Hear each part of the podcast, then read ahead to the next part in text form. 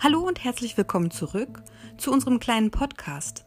Ja, wir beschäftigen uns immer noch mit Büchners Wojcik, aber diesmal mit dem Film und der neuen Form des Erzählens. Dazu wollen wir uns einmal grundsätzlich die imaginative Nähe zu Figuren anschauen.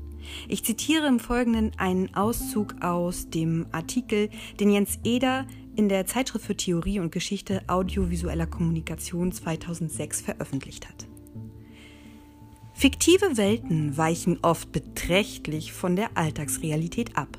Figuren können nicht nur Menschen mimetisch, also abbildhaft entsprechen, sondern auch Fantasiegestalten sein. Sie können unsere Kategorien für reale Wesen vermischen und alltagsweltliche Schemata irritieren. Zudem sind Zuschauer sich normalerweise ja bewusst, dass sie fiktionale Repräsentationen wahrnehmen und nicht die Wirklichkeit. Sie können ihre Aufmerksamkeit von der dargestellten Welt auf die Darstellungsebene richten. Es ist nur ein Film und können sich an kommunikativen Absichten der Filmemacher orientieren. Falls das Dargestellte bei den Zuschauern spontane Handlungsimpulse auslöst, so folgen sie diesen doch fast nie. Von ihnen wird nicht erwartet, dass sie sich für Figuren verantwortlich fühlen und ihnen helfen, was es erleichtern mag, sich auf sie einzulassen. Vor allem aber wird die figurenbezogene Imagination durch den Informationsfluss des Films, durch seine narrativen und stilistischen Strukturen gelenkt.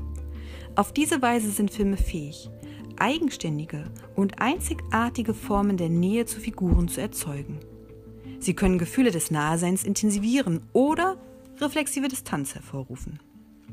Sie können Informationen über eine Figur und ihr Inneres vermitteln, wie sie uns in Art und Ausmaß bei realen Personen niemals zugänglich wären. Sie können uns Charaktere nahebringen, die wir in der Realität nie treffen oder denen wir bewusst aus dem Weg gehen würden. Ein beträchtlicher Teil der Wirkungsmacht von Filmen liegt in ihrer Fähigkeit, verschiedene Arten der Nähe oder Distanz zu Figuren herzustellen und miteinander zu kombinieren. Diese Macht, Gefühle der Nähe und Distanz durch narrative Mittel zu lenken und zu kontrollieren, wird für ganz unterschiedliche kommunikative Zwecke genutzt. Ob Unterhaltung, Kunst oder Propaganda.